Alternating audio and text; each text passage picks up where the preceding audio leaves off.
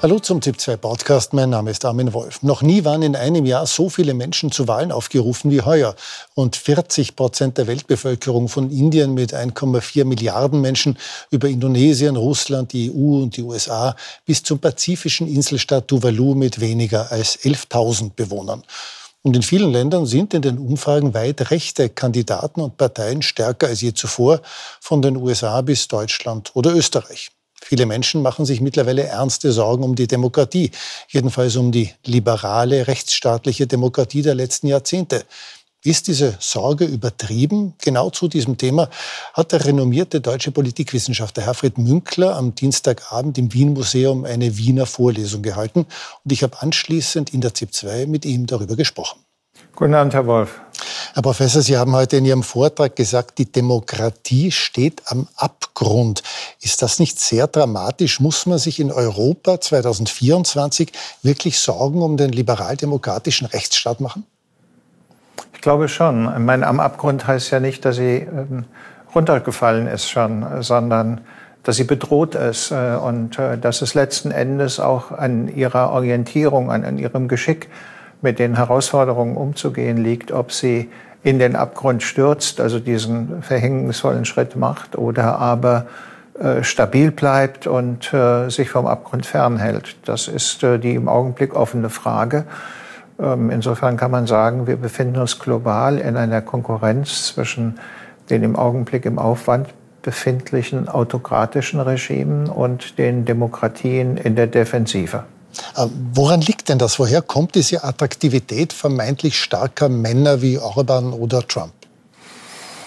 Naja, die Demokratie, jedenfalls der demokratische Rechtsstaat, ist begründet auf dem Prinzip der Entschleunigung von Entscheidungen, um ähm, beraten vors Entscheiden zu stellen. Das ist sicher richtig äh, nach der Vorgabe der Fehlervermeidung und des Herausfilterns von Emotionen und der ähm, Rationalität der Entscheidungen.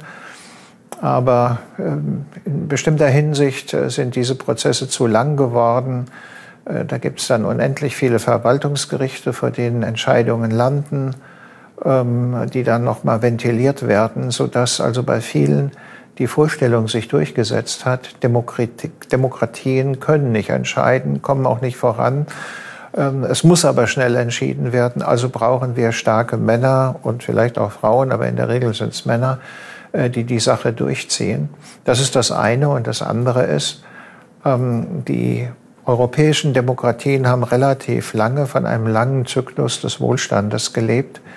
Der ist jetzt zu Ende gegangen. Der neue Zyklus, der begonnen hat, wird eher auf eine Spreizung der Einkommen hinauslaufen als eine Stärkung der Einkommen in der Mitte. Und das führt zu einer erheblichen Gereiztheit auch im Umgang miteinander und natürlich zu verstärkten Entscheidung, äh, Verteilungskonflikten. Das alles äh, belastet die Zufriedenheit mit der Demokratie, die im Allgemeinen ja auch in den Untersuchungen zurückgegangen ist. Mhm. In Europa und in den USA geht sehr viel von dieser Gereiztheit und von dieser Unzufriedenheit und vom Protest nach rechts zu rechtspopulistischen Bewegungen. Äh, diese Parteien sagen aber, Populismus, das ist nichts anderes als aufs Volk zu hören. Und das kann in einer Demokratie ja gar nichts Schlechtes sein. Wo wird das problematisch? Ab wann sind solche Parteien nicht mehr rechtspopulistisch, sondern rechtsextrem?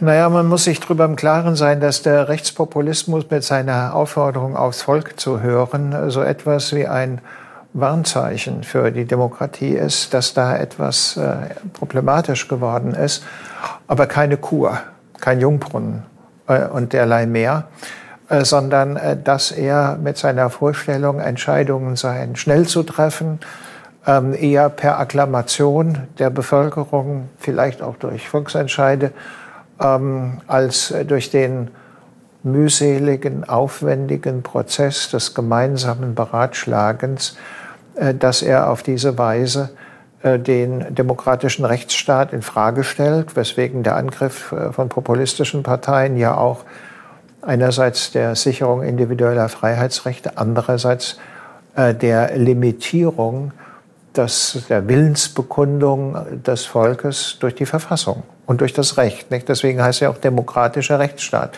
Also die Verbindung von zwei Komponenten. Wir haben keine antike Demokratie, in der nach Stimmung im Augenblick entschieden wird. Und das steht im Augenblick auf der Kippe.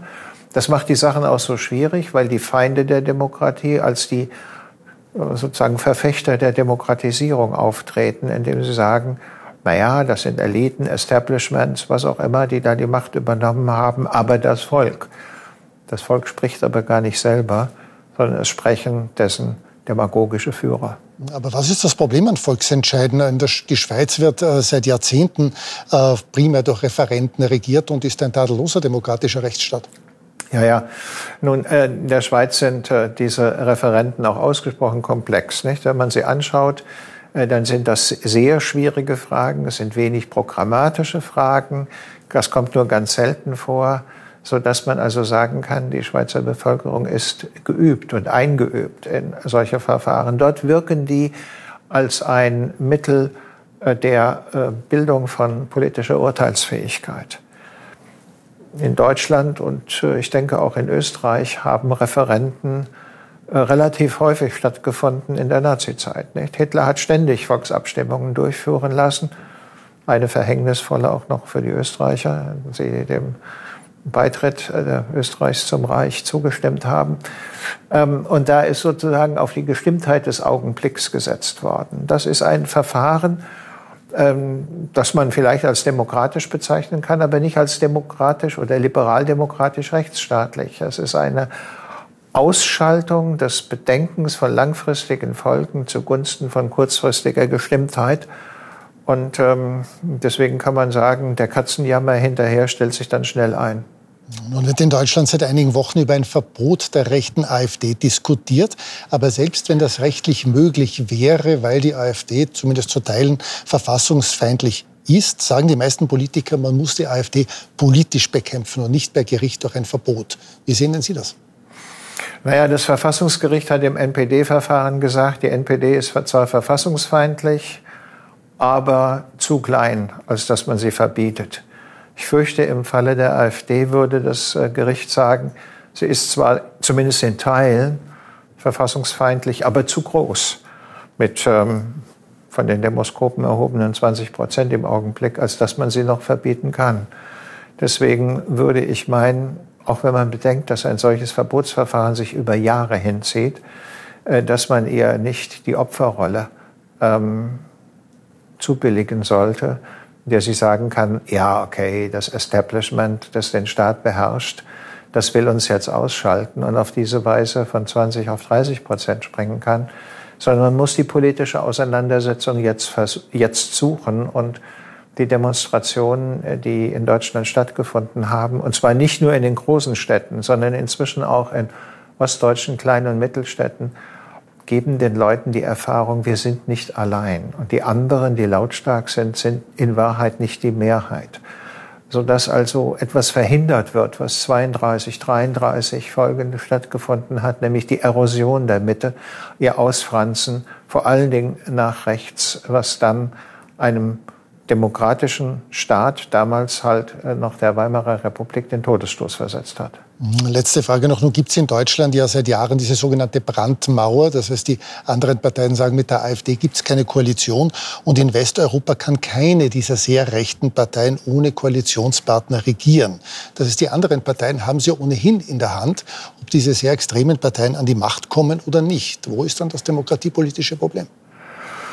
Naja, ich meine, die Deutschen, konnte man bis, bis vor einiger Zeit sagen, sind mit Blick auf ihre Geschichte in sehr viel höherem Maße immunisiert gegen die Versuchung rechtsextremer Parteien, als das bei den europäischen Nachbarn der Fall war.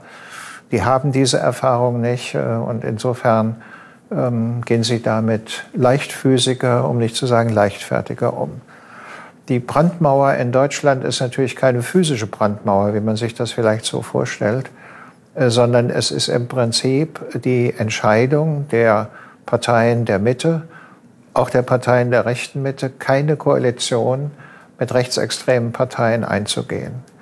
Also eine andere Entwicklung, als sie die politischen Konservativen und Rechten äh, 1933 im Januar getroffen haben, eine Koalition äh, mit den Nazis zu bilden. Das, glaube ich, ist etwas, was relativ äh, viele Leute bewegt äh, und was den Effekt hat, dass die Parteien, die möglicherweise damit liebäugeln, ähm, hier und da und dort gemeinsame Mehrheiten mit der AfD oder mit Maaßen, also der neuen Partei Werteunion, bilden zu können, dass sie die Finger davon lassen, weil sie wissen, dann verlieren wir in der Mitte mehr, als wir auf dem rechten Rand gewinnen würden und würden uns marginalisieren. Das sind also politisch-strategische Überlegungen, die hier eine Rolle spielen. Herr Professor Mückler, vielen Dank für das Gespräch und guten Abend. Gerne.